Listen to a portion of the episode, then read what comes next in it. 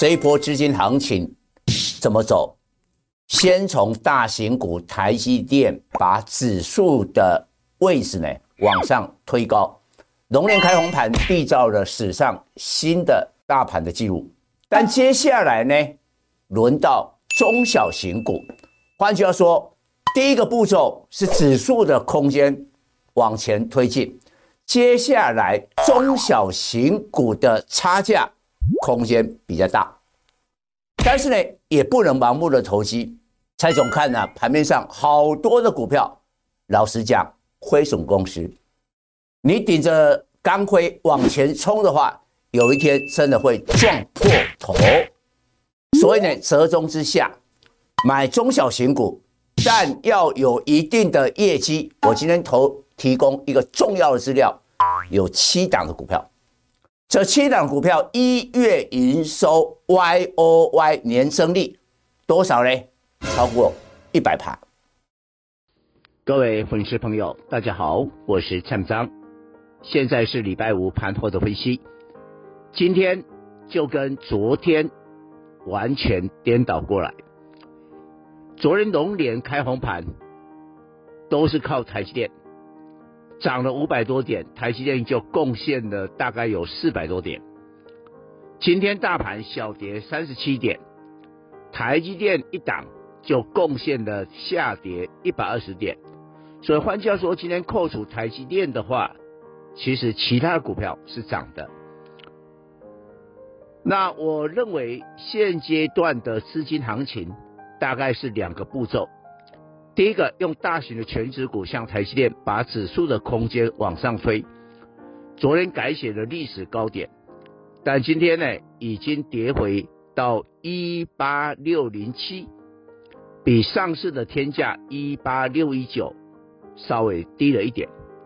那预计下个礼拜也会在一八六一九这个价位，呃，上下的波动，但是应该指数的空间。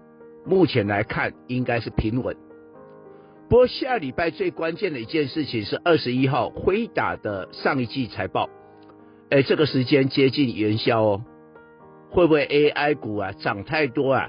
这个元宵变盘，我们要小心啊！这个我先说明一下，下个礼拜的话，大概在礼拜四，大家注意到这个变化，因为最近这些 AI 的股票涨太凶。我们看到今天 IC 设计像三五二九的力旺就打到跌停，哎，三千两百块，创下历史新高啊！今天跌停板呢？为什么？你说它没有业绩吗？其实是有一定的业绩，但是股价涨太多了。我们以力旺来说，一月份的营收 Y O Y 有没有成长？有成长十五趴，好像这个幅度还不够大。但是今天呢、第二个阶段开始了，中小型股嘞，把个股的价差给拉大，所以这个是两个步骤的资金行情。那我认为下个礼拜应该还是中小型股啊，这个价差拉大。但是呢，我觉得投机股的风险太大，不足啊，不足取。我并不鼓励我们的粉丝去冒着这个风险。昨天呢，这个尾盘的话，神盾就偷偷的拉上涨停。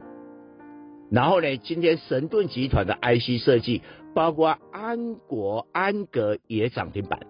你敢买吗？哦，你只要敢买的话呢，那我就祝你幸福啊！因为神盾集团的公司被要求公告出来，其实都是亏损公司。